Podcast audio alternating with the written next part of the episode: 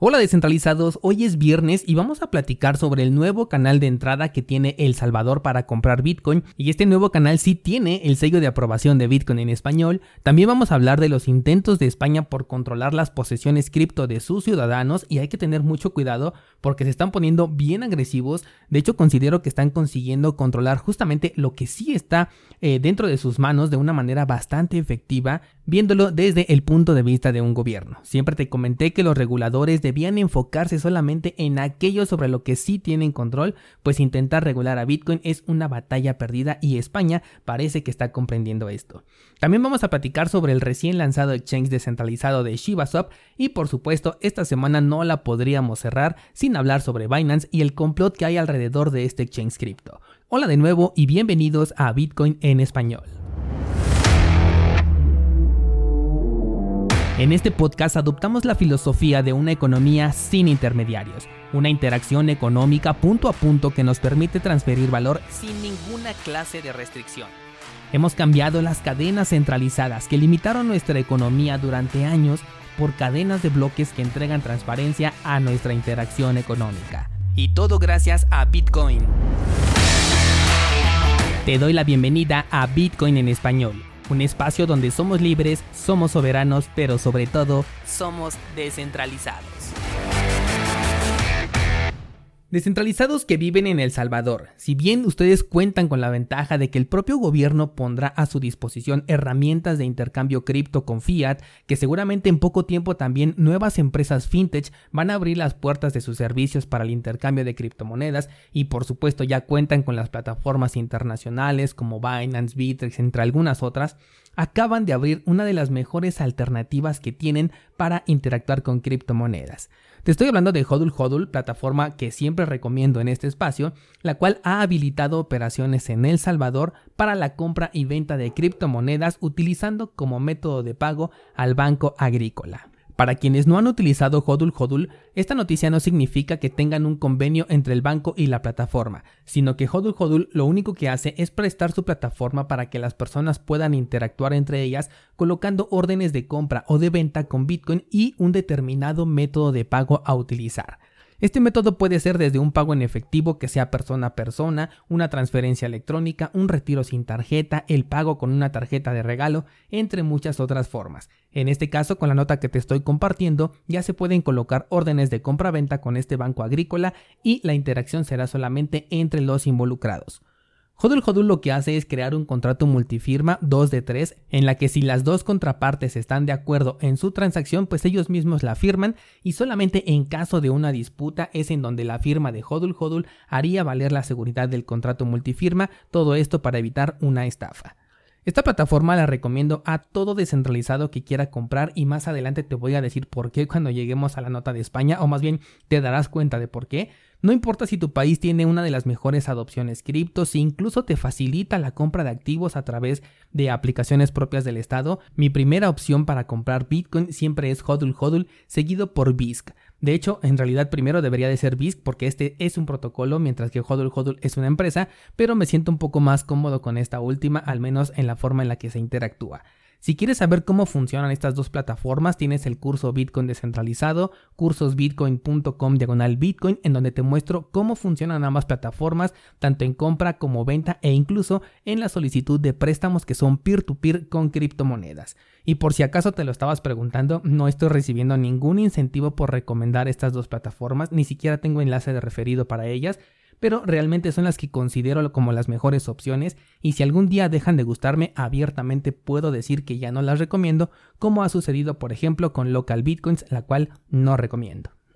Volvemos ahora hasta el viejo continente y vamos a hablar de España con un tema bastante controversial e interesante, específicamente sobre la nueva ley que obliga a los ciudadanos a reportar toda tenencia de monedas digitales, así como de operaciones realizadas tanto dentro del territorio español como fuera de él, o sea, aquellas que tengas en el extranjero, debido a la nula limitación que tienen estos activos digitales por vagar por todo el mundo, al menos desde cierta forma. Hay que poner mucha atención al tipo de palabras que voy a utilizar en esta nota porque son exactamente así como las están estipulando en la ley, ¿vale? Bueno, pues esta ley estipula el castigo fiscal en la evasión de los impuestos relacionados con los inmuebles como transmisiones o sucesiones de patrimonio. También incluye nuevas medidas de control hacia las criptomonedas y una limitación a los pagos en efectivo. De acuerdo a esta ley, las multas pueden ser hasta del 150% por temas de evitar la declaración, ofrecer datos falsos, incompletos o inexactos. Se está esperando todavía una resolución de la Unión Europea ante este cambio, por lo que todavía podría echarse para atrás, pero considero que sirve perfectamente para que veas en manos de quién está España y sobre todo para que lo consideres en las urnas la próxima oportunidad que tengas. Como dije al principio, España ha entendido bastante bien qué es lo que tiene bajo su control y cómo atacar a aquello que no. En este caso, no está buscando una regulación para Bitcoin ni ninguna otra criptomoneda. Por el contrario, está jugando con el miedo y la amenaza directa en caso de que seas tú quien voluntariamente le falle al Estado. De esta forma, la responsabilidad recae sobre el individuo y lo hace quedar como un delincuente por intentar defraudar al Estado. Atención aquí porque la base de toda esta ley es justamente la amenaza, el hecho de que los usuarios sientan miedo de utilizar criptomonedas por temor a equivocarse o a que si no hacen las cosas de forma correcta van a resultar perjudicados.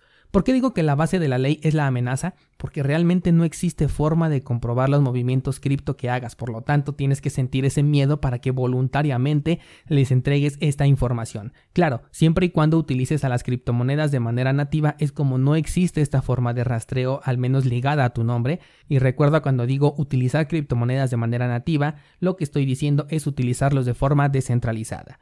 Es por eso que la amenaza es el arma más fuerte que tiene España para que sus ciudadanos voluntariamente cumplan con lo dispuesto.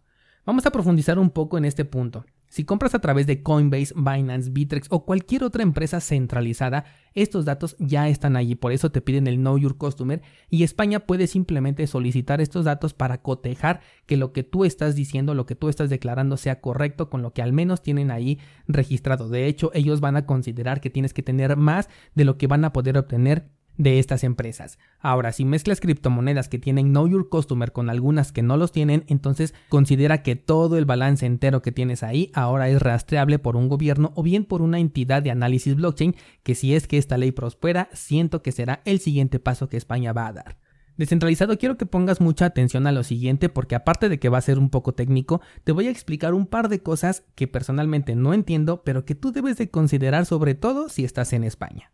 Lo primero que no entiendo es qué va a pasar si estás haciendo trading. ¿Cómo vas a cotejar las tenencias del momento en el que estás reportando con las que tienes incluso una hora después pudiendo ser una cantidad mayor o menor al balance que reportaste? Y si es que esto se va a tomar como una actividad que está fuera de tiempo simplemente, o si por el contrario podrían utilizar las palabras que la ley propone y castigar al individuo por caer en un reporte que es inexacto. Por otro lado, se deja bastante claro que no importa si tus criptomonedas las tienes dentro de España o bien en el extranjero. Este es un punto que considero mal planteado o por lo menos yo no lo entiendo, debido a que las criptomonedas no están en ningún país ni tampoco están dentro o fuera de ninguno. Lo que entiendo es que, por ejemplo, si tienes un balance dentro de Coinbase, van a asumir entonces que tienes criptomonedas en Estados Unidos porque es ahí donde se aloja esta empresa, y a eso se refiere con tener criptomonedas en el extranjero. Sin embargo, ¿qué pasa si esas criptomonedas están en un contrato inteligente que es descentralizado? ¿Qué pasa si están en una cartera de papel o en una cartera en hardware? O mejor aún, ¿qué pasa si te digo que nadie tiene realmente criptomonedas? Aquí viene la explicación técnica. Si nos vamos a un nivel de protocolo y de la tecnología que respalda a todo este sector, tú no tienes monedas. Lo que tienes son UTXO, que son transacciones de salida no gastadas. Y de hecho, eso es lo que tenemos como una representación visual cuantificable que nos permite interactuar de manera menos compleja, pero en realidad tampoco se puede decir que las tenemos, o sea que las poseemos, ya que dentro de tu cartera tampoco están esas UTXO. Lo que está dentro de tu cartera son llaves privadas. ¿Qué son las llaves privadas? Son un conjunto de caracteres alfanuméricos que al momento de pasar por un algoritmo de encripción arrojan llaves públicas conocidas como direcciones. Estas direcciones se convierten en UTXO cuando ya tienen un balance asignado dentro de la blockchain. Ya se va complicando esto, ¿verdad? Pero todavía nos falta un paso más, porque en caso de tener una cartera de papel, por ejemplo, ahí sí tienes realmente esa clave privada. La conoces, la puedes imprimir, publicar, compartir, ver, tocar, etc. Pero en caso de que tengas una cartera en hardware, ni siquiera eres poseedor de la clave privada, hablando específicamente de los caracteres alfanuméricos. Esas llaves privadas sí están en el dispositivo y a su vez el dispositivo está en tus manos, pero en ningún momento salen de ahí. A ti lo que realmente se te entrega es un conjunto de 12, 18 o 24 palabras que a través de un método encriptado dan acceso a esa clave privada que está dentro de tu cartera en hardware. La clave privada te permite firmar transacciones de reasignación de UTXO a una nueva clave pública que queda registrada en un libro público contable conocido como blockchain. Suena bastante complicado, ¿verdad? Pero ¿me escuchaste decir moneda en algún momento? ¿Te acuerdas que hace pocos episodios decíamos que le llamamos moneda simplemente para tener una referencia a algo que conocemos y que nos permite transferir valor? Pero en realidad lo único que tenemos cuando utilizamos una cartera cripto que está bajo nuestro control es simplemente un conjunto de palabras.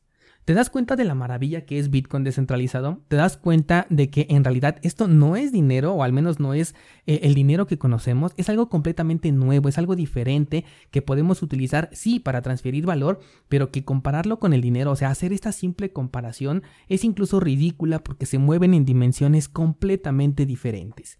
Esta es justo la parte que no entiendo de esta ley, y aclaro que solamente te he explicado cómo es que funciona una criptomoneda y una transacción, por lo que de ninguna manera tomes esto como una recomendación de hacer absolutamente nada, más allá de aprender nuevos conocimientos, pero España espero que hayas puesto mucha atención a lo que acabas de escuchar y si no, pues repítelo. Vámonos con otro tema menos escabroso pero igual o incluso más peligroso. Y es que ayer te comentaba que el exchange de Shiba Swap en su primer día de lanzamiento ya tenía mil millones de fondos bloqueados. Bueno, para hoy ya son 1.500 millones. Lo destacable de la nota que te traigo el día de hoy es que una página que se dedica a verificar el nivel de confianza de las aplicaciones DeFi, que se llama DeFi Safety, le ha dado una calificación de 3 en el rango de seguridad a el exchange de ShibaSwap.